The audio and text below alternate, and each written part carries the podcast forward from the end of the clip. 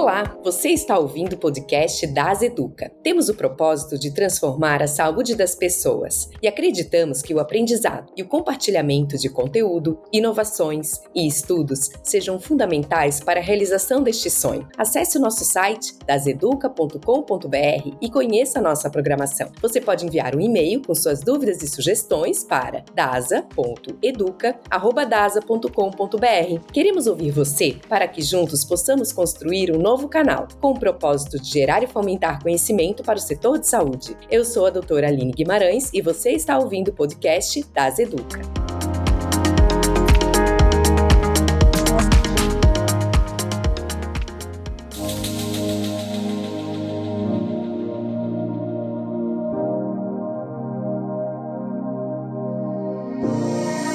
Anos após o seu início, a pandemia continua sendo um período muito marcado por incertezas, principalmente sobre quando estaremos livres de vez do coronavírus. Mas uma coisa é certa: ele não será o último que nós iremos enfrentar. A humanidade sempre lutou contra organismos que, como esse, são responsáveis por causar inúmeras doenças. E hoje não é diferente. Influenza, ebola, dengue são alguns dos outros vírus que nos rondam atualmente. E para para entender um pouco mais tudo isso, no podcast das Educa de hoje, conversaremos com a doutora Silviane Praciano Bandeira e doutor José Davi Urbaez Brito, ambos médicos infectologistas e membros do Projeto Genove. Genove é um projeto científico de vigilância genômica da DASA. A iniciativa tem como missão acompanhar a evolução do vírus SARS-CoV-2 responsável pela Covid-19.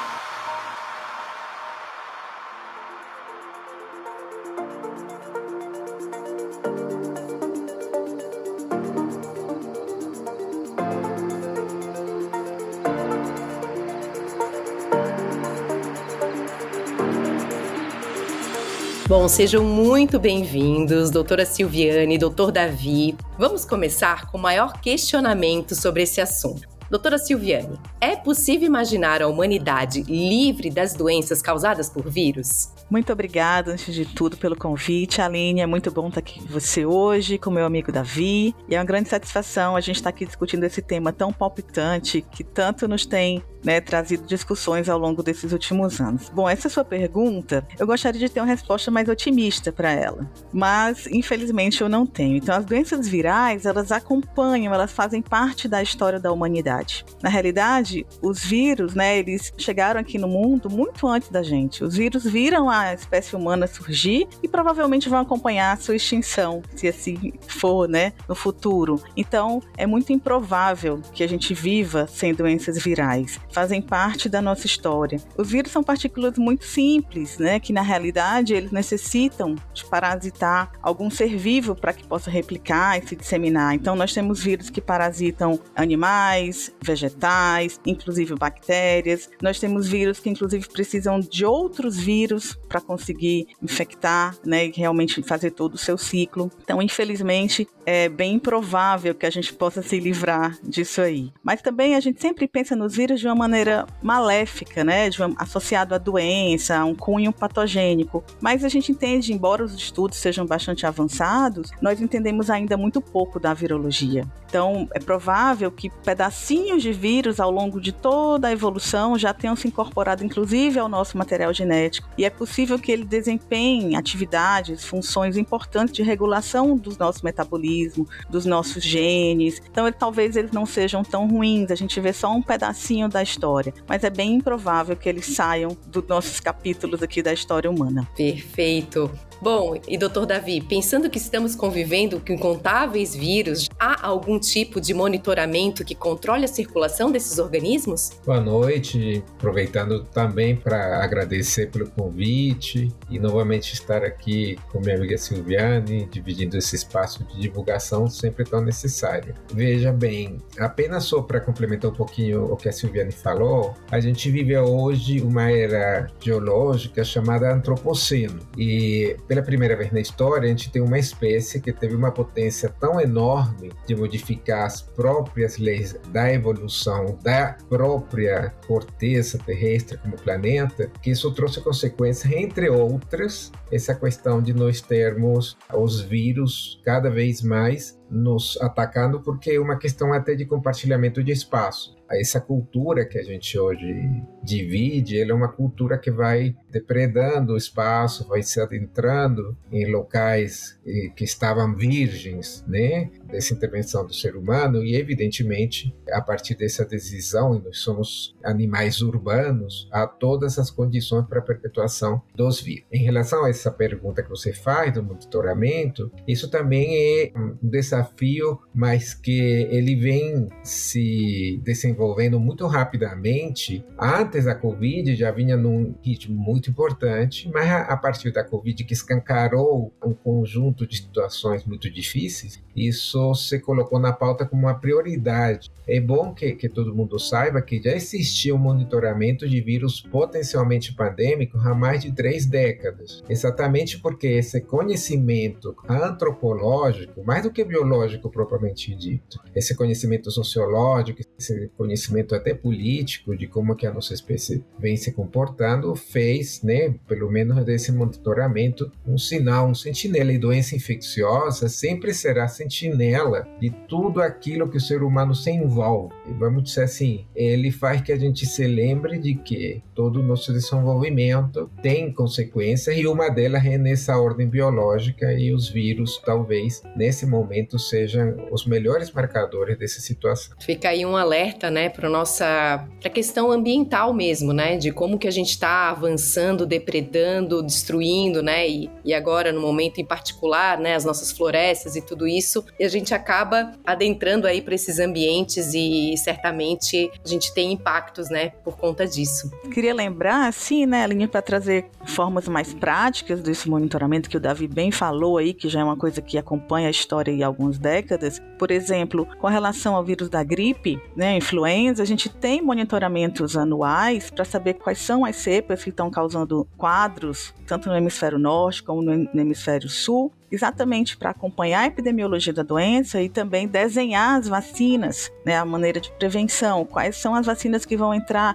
quais são as linhagens que vão entrar na composição da vacina, da próxima vacina. Então, essa é uma forma de monitoramento. Por exemplo, também monitoramento de animais que são encontrados mortos sem causa aparente, por exemplo, para poder fazer o monitoramento da raiva ou da febre amarela quando se encontram macacos, né? Mortos Então, tudo isso faz parte de monitoramento do próprio coronavírus, dos coronavírus. A gente sabe que são vírus que muitos deles abrigam morcegos, então existem estudos, como o Davi já falou, prévios à era da Covid, exatamente estudando esses coronavírus. Então, a gente sabe hoje que existem vários agentes em potencial de novas pandemias que são molecularmente semelhantes, são primos desse coronavírus e que têm potencial de serem novos agentes de pandemias futuras. Então a gente precisa aprender com essa pandemia de agora, né, para acompanhar e monitorar e quem sabe evitar ou controlar melhor pandemias que infelizmente certamente virão, né? É verdade. E, e Silviane, os vírus têm um potencial letal maior do que outros agentes causadores de doenças? Olha, essa afirmação é uma afirmação um pouco difícil da gente fazer. A gente sabe que os vírus eles são, do ponto de vista molecular, muito mais simples do que as bactérias, do que outros agentes, principalmente aqueles que são compostos de RNA, né, que é um tipo de material genético mais instável. Então, as grandes pandemias, as grandes epidemias, geralmente são por vírus desse tipo, que são mais instáveis, que sofrem mutações, que mudam com maior facilidade. Então, nós temos dificuldades de diagnóstico, e aí acaba que tem uma série de questões associadas a essas infecções virais, por exemplo, com relação à sua transmissão. Vírus são transmitidos muito mais facilmente por transmissão aérea, como o próprio Covid, que são transmitidos por picadas de inseto, e aqui, por exemplo, eu destaco as arboviroses, né, como, por exemplo, a dengue, que agora a gente está tendo um aumento dos casos de dengue. Então, são mais difíceis de controlar porque a transmissão é muito, muito mais facilitada. Mas, assim, falando falar da letalidade em si, a gente sabe que tem infecções virais bastante letais, como por exemplo, vírus ebola, que tem uma alta letalidade, vírus Marburg, que causam febres hemorrágicas bastante letais, a própria doença causada pelo coronavírus do Oriente Médio, a MERS, que tem uma letalidade em torno de 40, 30, 40% é bastante elevada. Mas se a gente pensar no contexto das infecções bacterianas, também temos doenças bastante letais, como por exemplo a doença meningocócica, né, que tem uma alta letalidade, por exemplo a sepse, a infecção disseminada por uma causada por uma bactéria, e até a, a doença causada pela Yersinia, que é a peste, que causou, né, a peste negra aí no século 14 mais ou menos, e causou também extrema letalidade que dizimou grande parte da população mundial naquela época. Então assim dizer que o vírus é mais letal, eu acho que é, é um pouco perigoso, mas assim realmente ele é bastante transmissível. Grande parte das epidemias que a gente acompanhou e das pandemias são causadas por agentes virais. place. Então, realmente, eles têm essa capacidade de causar maior problema, até pela sua instabilidade molecular, pela sua menor complexidade. Nessa ordem de ideias da, da Silviane, na verdade, gente, essas comparações, assim, o que é mais letal, o que é menos letal, são comparações muito casuísticas, né? Você tem que ver qual o contexto epidemiológico. Então, na realidade, do ponto de vista da epidemiologia, da ecologia, nós estamos na era dos vírus. Entre outras coisas, porque as bactérias não têm tanta facilidade como tem, como muito bem explicou a Silviane, a sua própria constituição biológica e o fato, sobretudo, de elas conseguirem se transmitir, esses vírus, pela via respiratória e nós estamos organizados, 80% da população mundial vive em centros urbanos. Nos centros urbanos, 95% das atividades humanas se desenvolvem em espaços fechados e 95% desses espaços fechados não se ouve falar o que é ventilação. Então, é um quebra-cabeças que facilmente nos permite enxergar que essa era dos vírus, notadamente vírus respiratórios, é uma era que caracteriza a nossa forma de viver na Terra. E o outro lado é o que também explicou a Silviane, que são as arboviroses, porque as mesmas agressões ambientais, a mesma ocupação do espaço de forma desorganizada, toda essa, essa atividade antroponótica dessa espécie que somos nós, também gera toda a condição para a proliferação desses mosquitinhos e esses mosquitinhos são aliados, digamos assim. Eu sou muito, digamos assim, simbólico no que vou falar, da natureza se defendendo. Nunca houve uma espécie tão agressora e tão apostadora na sua própria eliminação como nós. Então esses mosquitinhos vão também se aliar, né, nessa, vamos chamar assim, nessa estratégia o tempo inteiro de dizer, escuta aqui, gente, eu tô com tudo, os mosquitinhos são muito bons para esses arbovírus e, portanto, com as condições que a gente tem no nosso ambiente, acumulação de resíduo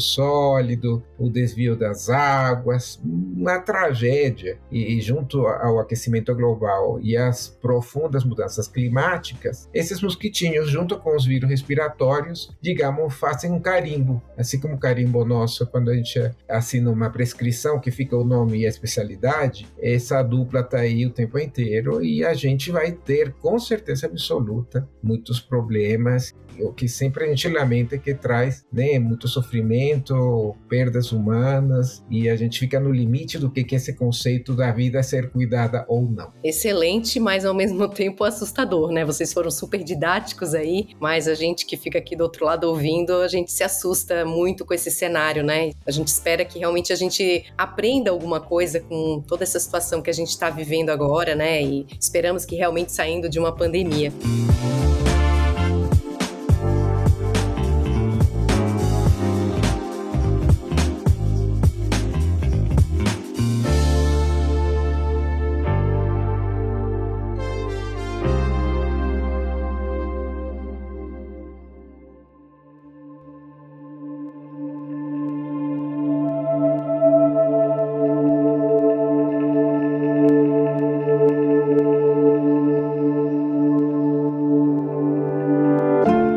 Origem do coronavírus se deu no contato entre o ser humano e um animal infectado, né? Existe essa teoria. Quais são as principais formas de um vírus ser introduzido na população humana? Vocês já trouxeram aqui algumas, né? Você poderia falar um pouquinho mais sobre isso, Davi? Essas atividades humanas, né, que vão invadindo e vão fazendo do convívio de uma coisa que era extremamente longínqua e que era esporádica, como acontece hoje, por exemplo, com a febre amarela. Né? A febre amarela, na sua forma silvestre, é o que nós temos hoje, e ela acontece basicamente em pessoas que se adentram em regiões de floresta e lá introduzem acidentalmente num ciclo que rola muito entre primatas não homínidos e mosquitos. Mas o que que ocorre? Essa questão dessa essa massificação no sentido do convívio com animais. Basta dizer que a maneira como nós produzimos alimentos significa você ter rebanhos gigantescos, incalculáveis, de bovinos, de suínos e de aves, com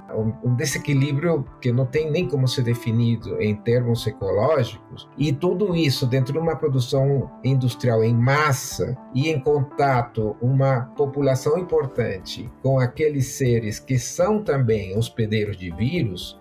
isso está dado. Né? Então, na, na, gripe espanhola, que não era espanhola coisa nenhuma, isso veio lá em Kansas com granjas de aves, né? então contato a esse salto né? desse bichinho que estava lá nas aves, mas você coloca um monte de aves ali, todas juntas, e coloca um monte de gente para trabalhar com aquelas aves, você está pedindo para isso acontecer. Nesse SARS-CoV-2, aparentemente isso ainda não foi muito bem estabelecido, mas existiriam pontes bastante coerentes nesse sentido, da questão de mercados em, em cidades muito populosas, com costumes de consumir carne de caça a partir de animais vivos. Então, veja só, em superfícies muito grandes, em populações urbanas muito densas, você coloca uma quantidade enorme de animais que estariam numa floresta, numa savana quietinhos lá espalhados em quilômetros e quilômetros quadrados, você os confina em no máximo metros quadrados, né? E isto cheio de gente. Então, nós construímos o tempo inteiro os cenários certos para as trocas. Igual, vamos pensar um cenário de garimpo, né? Que é um cenário calamitoso, horroroso, né? Catastrófico. Você coloca populações, a imensa maioria delas precárias, violentas, que estão acabando e arrasando com tudo. E aí tem animais, aí tem é, fontes de água e tudo isso entra em contato explosivamente com a atividade humana íntima, íntima. Então, é assim que acontece. Toda doença infecciosa humana sempre foi inicialmente de animais, até porque, na escala evolutiva, não sei se você lembra o, World Trade Center, né? Coitadinho que foi embaixo por um ato muito violento. Se a história evolutiva fosse uma torre do World Trade Center, a gente era poeira em cima da cobertura, da última das lajes. Né? Então, é claro que essas interações entre agentes vivos e não vivos, porque os vírus nem vivos são, isso tem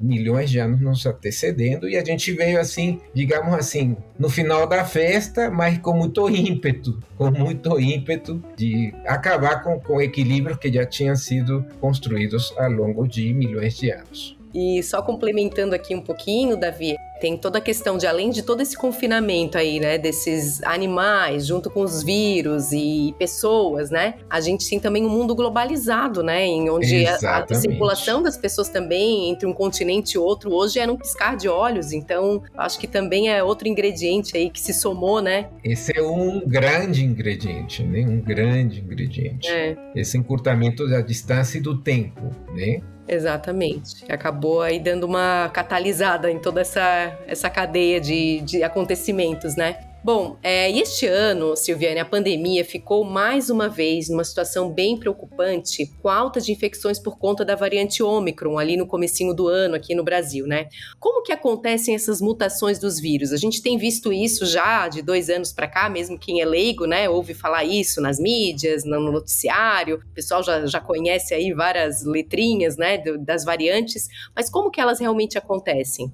Bom, é muito importante que a gente fale sobre isso para tirar o mito em cima desse tema, né? Então, O surgimento de variantes é uma coisa absolutamente natural dentro da história dos vírus. É natural que, à medida que for ocorrendo as infecções, lembram que a gente falou há pouco, né, que eles são bem instáveis. Esse vírus em especial, o SARS-CoV-2, ele é um vírus de RNA. Então isso faz com que ele seja ainda mais fácil de sofrer modificações e mudanças. Então, à medida que ele vai infectando novas pessoas, ele pode sofrer alguma modificação e essa modificação se dá de uma maneira bem simples, na maior parte das vezes, quando ele vai se replicar e ocorre uma pequena falha, ele não consegue corrigir aquela falha. Uma capacidade que a maioria dos animais tem, por exemplo, de fazer as, essas correções. Então, os vírus eles pecam com relação a isso, por isso que eles geram variantes. Então, nós temos muitas variantes, centenas de variantes na realidade, e devem estar surgindo muitas outras agora nesse exato momento. Né? E isso não é nada que, que, que, assim, realmente nos assuste. Acontece que algumas variantes elas trazem ao vírus alguma vantagem biológica no contexto da infecção ou de uma provável infecção, e aí elas passam a, a nos causar mais interesse, maior preocupação. Então, se a variante que tem uma maior capacidade de transmissão ou causar quadros mais graves, né, ser mais patogênica, ser mais virulenta, ou então se essa variante é capaz de escapar da resposta imune causada ou por infecções prévias ou por vacinações, ou se explodem rapidamente, como aconteceu a Ômicron, né, sendo extremamente transmissível, isso nos traz uma grande preocupação. Então, essa terceira onda que a gente observou aqui no Brasil, agora no começo do ano, foi uma onda absolutamente explosiva. Se a gente olhar o gráfico, ela é praticamente assim, um, um pico muito maior do que as ondas anteriores. Mas, né, por outro lado, felizmente, não foi uma onda que carregou tantos óbitos na sua sombra. Isso, claro, se deve grande parte ao fato da vacinação, grande parte da população está vacinada, ainda que mesmo os vacinados tenham adquirido a doença, possam ter adquirido a doença, ela não preveniu, a vacinação não preveniu que a pessoa se infectasse, mas ela diminuiu bastante a probabilidade de quadros mais graves que levassem o paciente ao óbito. E na realidade, o que a gente queria mesmo da vacinação é isso. É óbvio que a vacinação ela pode melhorar, as vacinas vão sofrer aprimoramento, as vacinas foram desenvolvidas em um tempo muito curto e a ideia era mesmo prevenir mortes, diminuir perdas e quanto a isso, elas se saíram muito bem, estão se saindo muito bem. Por isso que hoje a gente está num cenário, ainda não é um cenário tranquilo, acho que vai demorar para que a gente tenha isso, mas um cenário um pouco mais confortável do que nós tivemos no começo de 2021, que foi terrível quando nós tivemos ali todo aquele caos, né, na região norte, no Amazonas e em todo o Brasil. Então, é normal que as variantes surjam, isso aí faz parte da biologia viral, é super esperado, inclusive, e isso torna a pandemia ainda, ainda traz um, um requinte de imprevisibilidade. Será que alguma dessas variantes que estão surgindo nesse minuto vão realmente né, ser revestidas de alguma capacidade que nos traga maior preocupação e seja mais transmissível? Porque a própria Omicron, nós já sabemos que elas têm sublinhagens tem sublinhagens, tem filhotes da Omicron que são mais infectantes, são mais transmissíveis do que a própria Omicron. Então, assim, nós não sabemos, ainda não sabemos.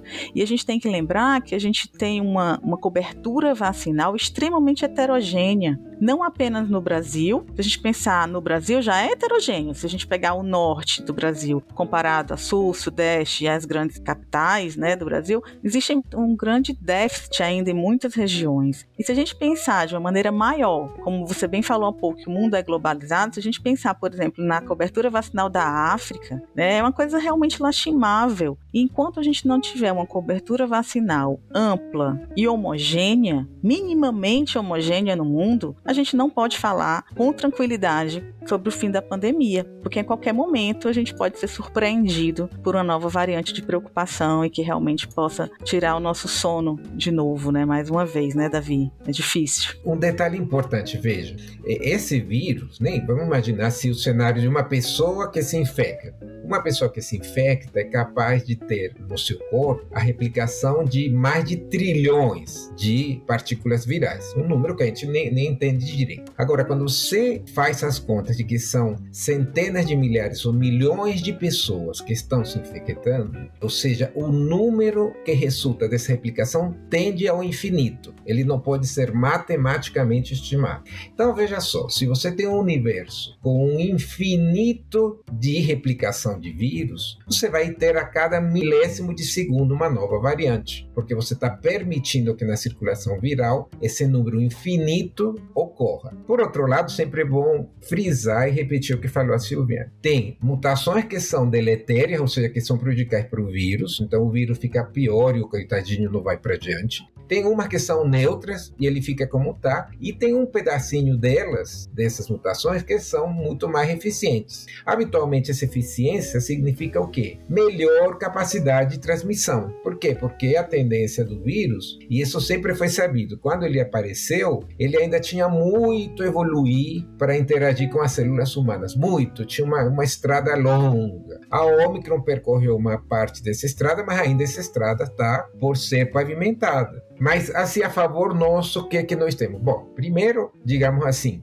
a questão dos sistemas de vigilância genômico, que a gente vai acompanhando todo esse processo, dentro do possível, porque o tempo real, como eu já falei, em um infinito de número de vírus a gente não consegue alcançar, mas por outro lado, o sistema imune nosso também tem uma capacidade perto do infinito de ir amadurecendo, notadamente a imunidade celular. Por isso que, apesar de que a vacina não tenha todas essas estruturas que novos mutantes como a Omicron possui, ele já tem assim, ele já saca por onde que a coisa está indo. E aí, por isso é que aconteceu que pessoas vacinadas, notadamente com três doses, tiveram uma probabilidade muito mais baixa de desenvolver caso grave e óbito. Então, eu acho que é muito interessante essas atividades de divulgação para, de alguma forma, nós tentarmos passar para as pessoas que nos ouvem que estamos falando de uma complexidade. A gente está tentando aqui mastigar, mas nem, nem nós mesmos dominamos a imensidão de conceitos, a imensidão de fatores e aspectos que estão envolvidos numa pandemia. Por isso que eu fico muito assustado quando as pessoas falam da pandemia mecanicamente, com conceitos muito rasos, porque realmente é um processo de extrema complexidade.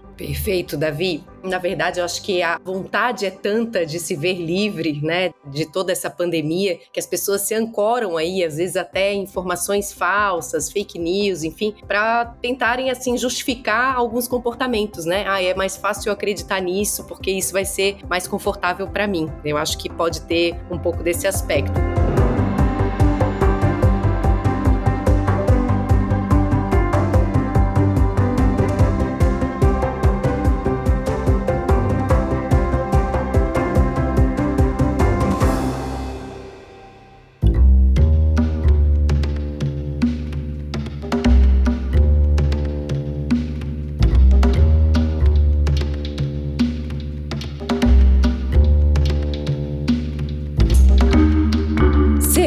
Vamos conviver com o coronavírus? A previsão para o fim da pandemia ainda é incerta. Nesses dois anos, o vírus sofreu uma série de mutações, como as cepas alfa, beta, gama e delta, e a variante Omicron, que foi identificada com alto potencial de transmissão. Porém, o avanço da vacinação impede uma maior letalidade e permite a possibilidade de um futuro com uma versão endêmica da Covid-19, ou seja, em que a doença se manifesta apenas em determinadas regiões, normalmente por conta de circunstâncias específicas ou causas locais.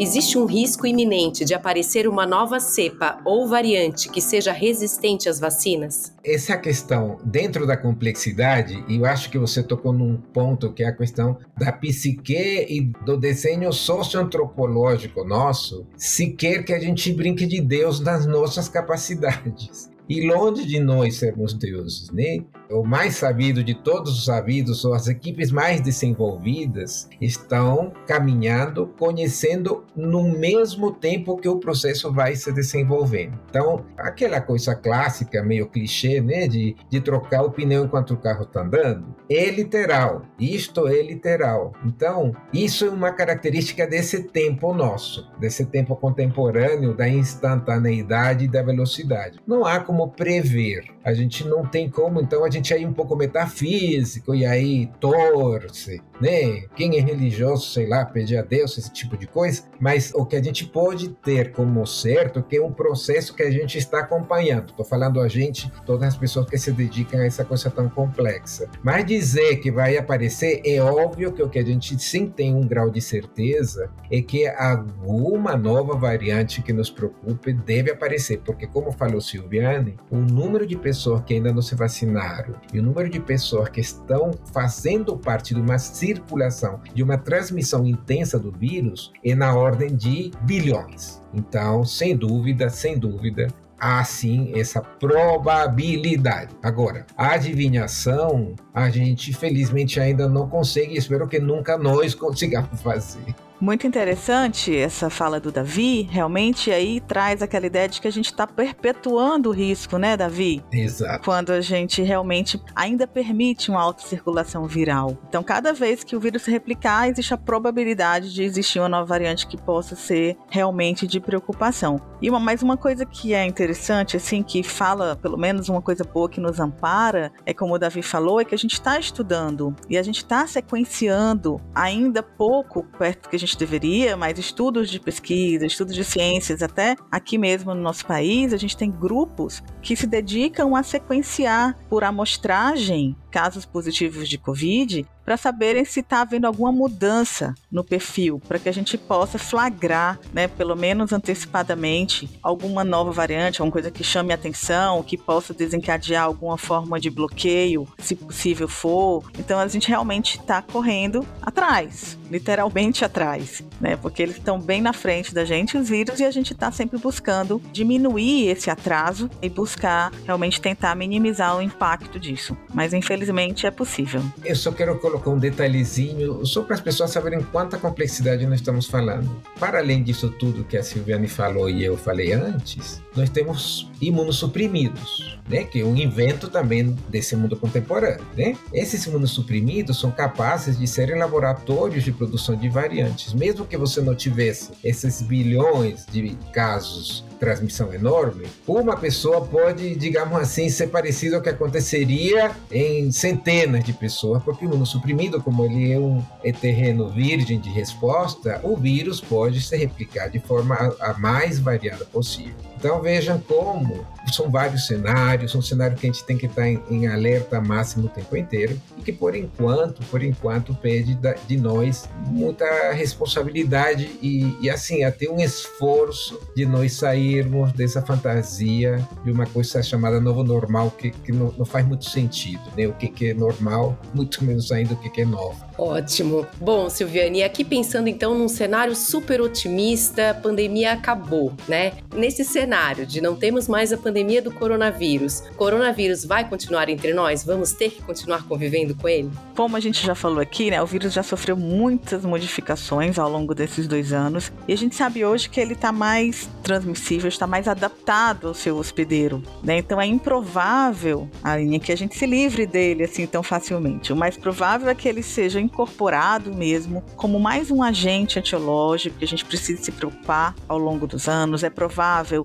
que a gente entre num contexto de endemia, né? Eu fico com medo porque quando a gente fala de endemia, às vezes isso, né, traz repercussões políticas, administrativas, tem, tem muitos desdobramentos inadequados, mas é possível que quando esse vírus realmente ficar incorporado, quando a gente tiver um mínimo de previsibilidade dos seus casos, porque a endemia prevê isso, ela representa isso, um vírus que esteja instalado, uma doença que esteja instalada, isso ele já está. Mas eu tenho que ter um mínimo de previsibilidade dos seus casos. Como, por exemplo, a gente tem endemia de dengue, endemia de gripe, e aí eu já sei quando é que ocorrem os casos, eu posso me programar, eu posso fazer campanha de combate do mosquito, eu posso fazer campanha de vacinação. Eu não tenho previsibilidade dos casos de Covid. Eu não sei se daqui a dois meses a gente vai estar numa quarta onda. Então, esse conceito de endemia ainda não é adequado ao momento. Então, Então é possível que a gente conviva ainda com esse vírus por um tempo, aliás, é bem provável. A gente já sabe que a doença não causa uma imunidade permanente. Quem teve Covid não está protegido, tanto que nós temos pessoas que tiveram duas, três, quatro vezes infecção. As vacinas também não causam uma imunidade é, robusta e permanente. A gente sabe que com o passar das semanas a capacidade de proteção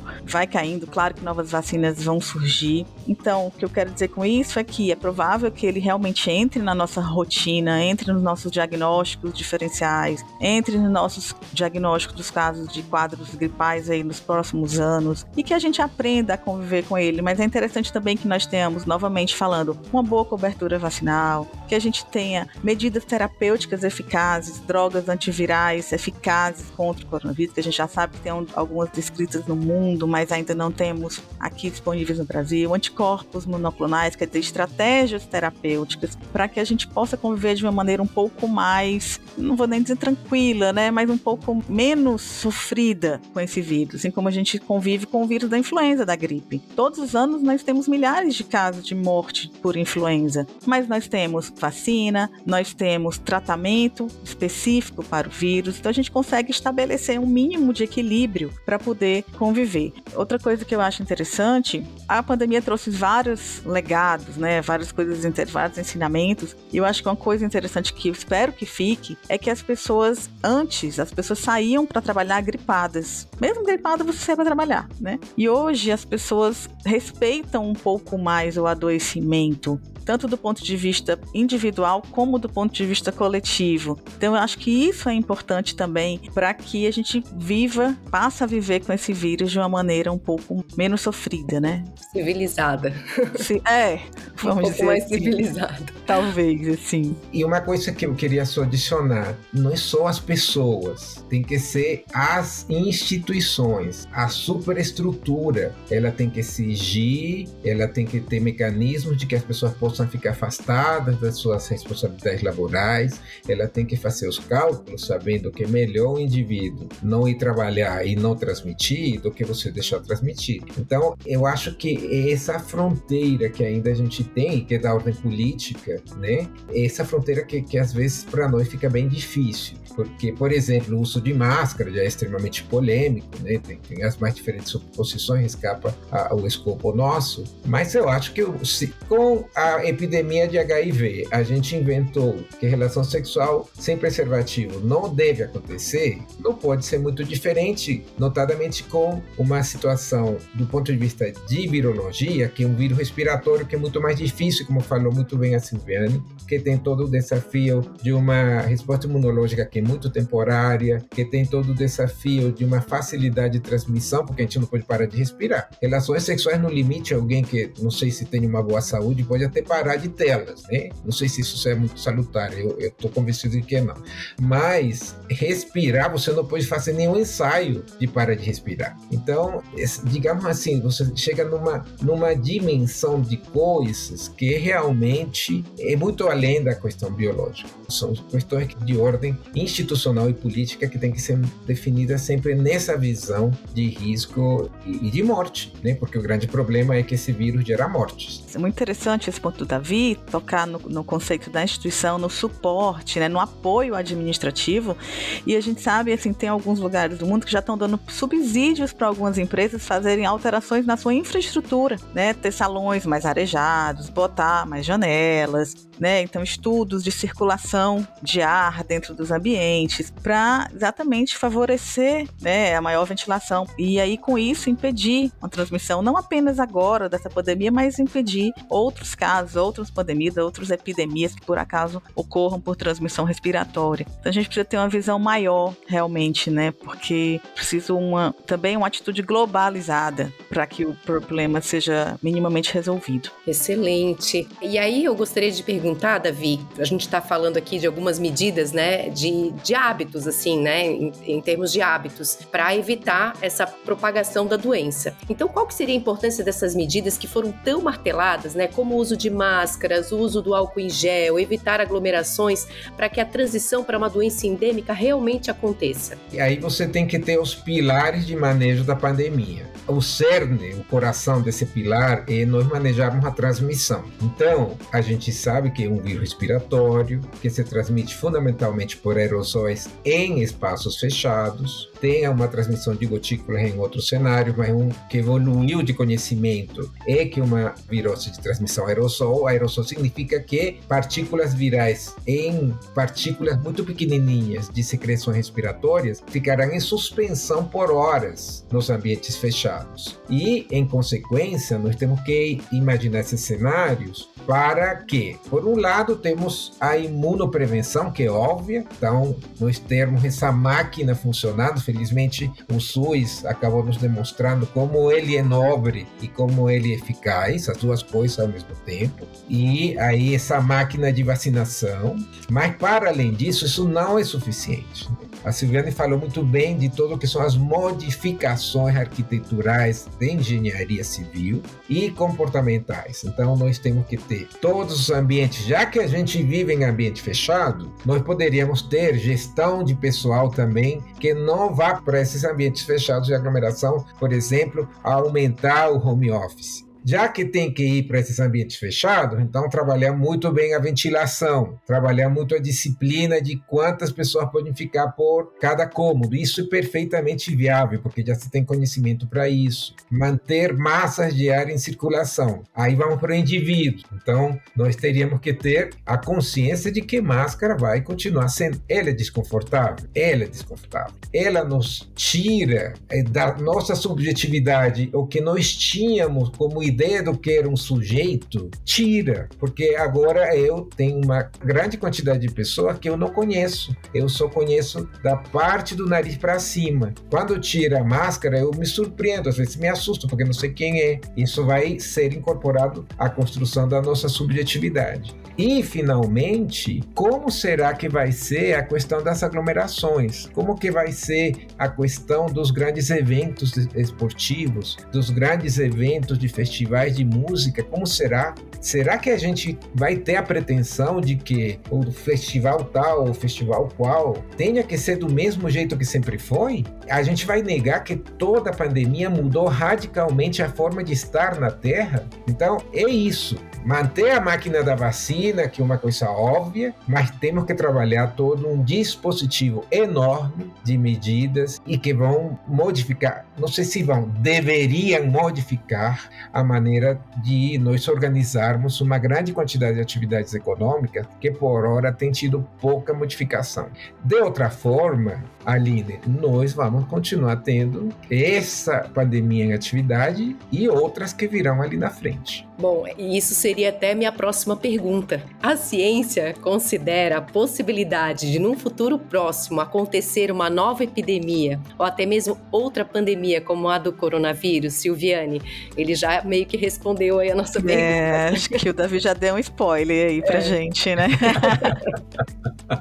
Com certeza, Aline. Infelizmente, mais uma vez, eu gostaria de dar uma resposta mais otimista, mas a ciência não nos permite essa resposta otimista. Essa né? é a primeira temporada, não é? É, primeira temporada do nosso seriado, né, Davi? Então, realmente, assim, a gente, como a gente falou no começo, né, as epidemias, as pandemias fazem parte da história da humanidade. E aí, esses vírus que estão sendo estudados, estão sendo monitorados, a gente sabe que eles têm potencial para isso porque para que ocorra essa inserção na espécie humana é preciso que haja o contato com o vírus, e aí tem um leque muito grande desse contato que a gente já discutiu aqui, as alterações climáticas, o desmatamento dos ambientes, né, o crescimento urbano desordenado, a grande globalização que leva pessoas e agentes de forma muito rápida, tudo isso propicia o contato. E outro lado é o lado do vírus, ele ser capaz né, de fazer uma progressão biológica ser capaz de infectar aquele outro indivíduo suscetível, aquele outro tipo de hospedeiro. Geralmente os vírus eles têm aqueles seus hospedeiros clássicos por eleição mas eles podem romper as barreiras genéticas e adquirirem capacidade de infectar outros vírus. Então, por que, que eu estou querendo dizer com isso? Por exemplo, eu posso me agarrar com uma planta que está infectada com o vírus, que aquele vírus não é capaz de me infectar. Então, não basta ter apenas o contato. Eu preciso que aquele vírus tenha a competência biológica de me infectar como hospedeiro. E isso eles têm feito muito bem, porque eles estão galgando aí realmente passa o animal, o animal está muito próximo da gente, e aí ocorrem pequenas alterações, aquelas mutações que são inerentes mesmo à história do vírus, e eles conseguem galgar os outros degraus e chegar à espécie humana. Então, isso vai continuar acontecendo enquanto houver o encontro e a capacidade do vírus se modificar e poder nos infectar, isso vai continuar acontecendo. Então, já existem dezenas de coronavírus que estão sendo estudados que têm uma proximidade genética muito grande com os coronavírus que já nos infectam. São primo-irmãos já. Então, basta mudar um, um trequinho para que ele consiga encaixar nas células humanas. Então, assim, é bem provável que nós tenhamos outros casos, assim, ou epidemias, ou infelizmente pandemias por outros coronavírus, ou por vírus influenza, né, como a gente já teve aí em 1918 a, a gripe espanhola e agora em 2009 com a pandemia do H1N1.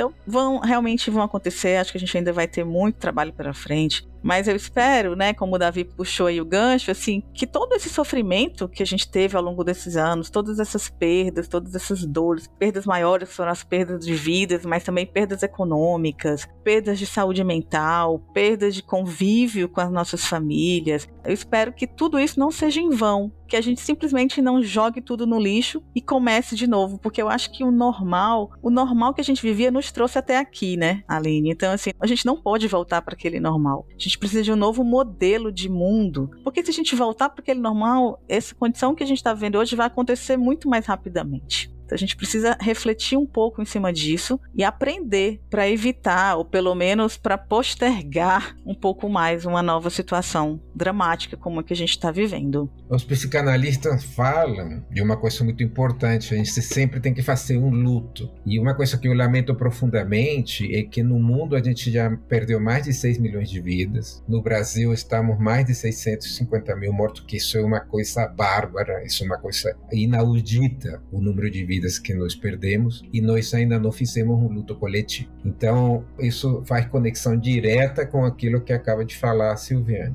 nós temos essas pandemias que se sucederam e que com a conformação atual do mundo elas terão uma sucessão muito mais rápida. As pandemias aconteciam em intervalos primeiro de a cada 500 ou mil anos. Depois elas foram encurtando para dois, três séculos. Depois foram encurtando para décadas. Depois foram encurtando para quase que anos. Não podemos esquecer que Zika e chikungunya elas não foram respiratórias, mas também tiveram esse esse comportamento. Então, como muitas outras coisas na nossa cultura ocidental, não se fez o luto, o devido luto, o luto coletivo, sabe? O luto significa passar por lamentar, por venerar, por lembrar de uma forma muito mais humana tudo isso que aconteceu. E, entre outras coisas, a partir desse luto, talvez a gente possa resolver mudar para valer dessa maneira que até hoje nos organizamos para estarmos no mundo. A outra coisa é sermos suicidas, né? Que hoje, se você me perguntar hoje, quando estou falando com você, me parece que hoje nós estamos sendo suicidas, porque nós estamos apostando em continuar com uma atitude, com uma, um posicionamento no mundo que se pode nos matar nós três que estamos aqui conversando, mas se não vai ser nós três, os nossos filhos, os nossos netos. Não sei se até os nossos bisnetos, não sei. Então, a gente tem que recuperar muito a capacidade de pensar que ela tem sido perdida por essa alienação que, que vem acontecendo nos últimos 50 anos com muita intensidade. Nossa, perfeito. Foram os dois foram muito cirúrgicos, né? E eu acho que, na verdade, eu tendo a, a ter sempre uma postura um pouco positiva, assim, né? E a gente está falando aqui de um cenário que é um pouco desolador. Então, eu acho que o que temos de positivo é que temos muitas lições, muitas, temos muitas informações, muitas ferramentas, né? Que a gente entendeu já o que, que nos faz chegar aqui, como que as coisas se desenrolam, embora ainda o, o desconhecido seja muito grande, mas a gente entende que a forma que a humanidade tem conduzido tudo até aqui nos trouxe a esse cenário e certamente é, vai acarretar num cenário muito parecido, muito em breve. Então a gente tem as ferramentas, a gente tem o conhecimento, né? Eu acho que esse é o lado positivo de que existe aqui alguma maneira, né, de, de a gente mudar e tentando com pequenas ações partindo de nós mesmos, né? No que estiver ao nosso alcance.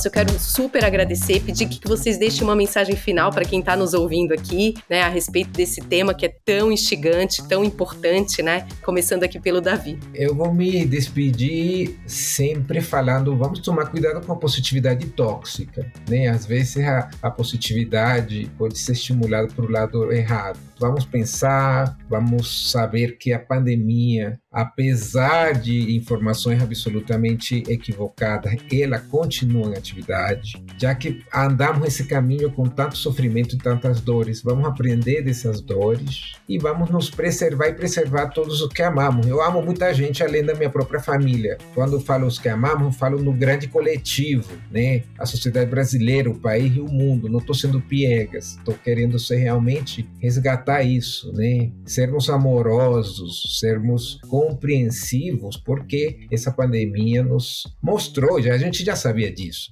mas mostrou na prática que temos que aprender a nos proteger e teremos necessariamente que mudar muitos dos nossos posicionamentos, começando pelo começo, vamos nos vacinar, vamos fazer que todos que estão próximos de nós se vacinem, vamos usar máscara o tempo inteiro, vamos evitar as aglomerações, vamos manter o distanciamento, vamos higienizar as nossas mãos e vamos falar entre nós de tudo isso que aconteceu e que continua acontecendo para elaborarmos de uma forma muito mais humana a verdadeira tragédia né, que está em andamento. Perfeito, Silviane.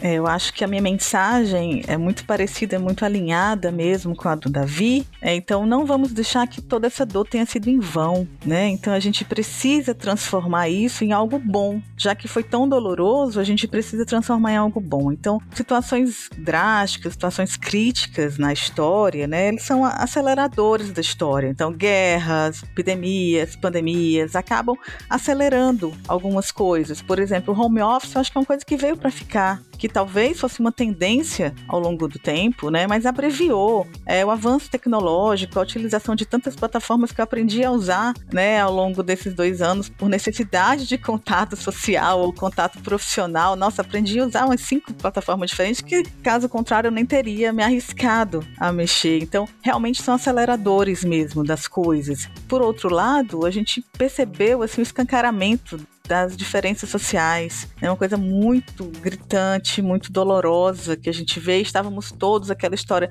tá todo mundo na mesma tempestade, mas a gente estava em barcos diferentes, né? Alguns estavam numa jangadinha, quase afundando, outros estavam num navio. Então, assim, realmente isso foi muito doloroso de acompanhar. E eu espero, assim, que também esses, esses momentos drásticos, críticos na humanidade, fazem aflorar o que a gente tem de melhor e também de pior. Então, espero que a gente fique com a parte melhor das coisas, que a gente exercite a compaixão, que a gente exercite a solidariedade, que a gente entenda que não basta que eu esteja vacinada, esteja protegida. Se o meu irmão, né, se o meu, a pessoa que mora ali perto de mim, se ela não estiver vacinada, se não estiver usando máscara, ele está em risco. E eu vou estar em risco também, porque a coisa é globalizada. Então a gente precisa ter uma visão maior, menos egoísta, né, menos egocêntrica até, pensando agora como ambiente. A gente precisa dar valor às pequenas coisas que a gente teve que abrir mão, perder um pouquinho nesse tempo e valorizar, valorizar estarmos aqui hoje conversando, valorizar todo o conhecimento aprendido, saber buscar nas fontes corretas, buscar as informações adequadas nas realmente nas sociedades que estudam, amparados pela ciência, estimular a vacinação. Então a mensagem mensagem é essa: é buscar o conhecimento correto, continuar realmente com as medidas de proteção, sobretudo aqueles que são mais vulneráveis. Né? Então, alguns locais estão flexibilizando o uso da máscara, tanto em ambiente fechado como aberto como fechado, mas não está em decreto não significa que está proibido. Acho que isso é uma coisa que às vezes a gente confunde, né? A gente precisa continuar a utilizar, sobretudo se você for para um ambiente fechado, se você é de um grupo vulnerável, ou se você se sente mais seguro com ela, apesar do desconforto, que por acaso é o meu caso, né? Então a ideia é essa, eu não vou abandonar a máscara. Eu acho que ela é uma medida pouco desconfortável para a proteção que ela me traz. E a gente precisa ter essa consciência. A ideia, eu acho que é essa. Excelente. Nossa, dava assunto aqui para a gente ficar horas, né, conversando. e certamente teremos outras oportunidades para tratar de temas assim. Foi muito bom, foi um debate muito rico. Agradeço muito vocês dois por estarem aqui conosco hoje, viu? Obrigada. Eu que agradeço, foi um grande prazer. Agradeço e conte conosco para outras oportunidades.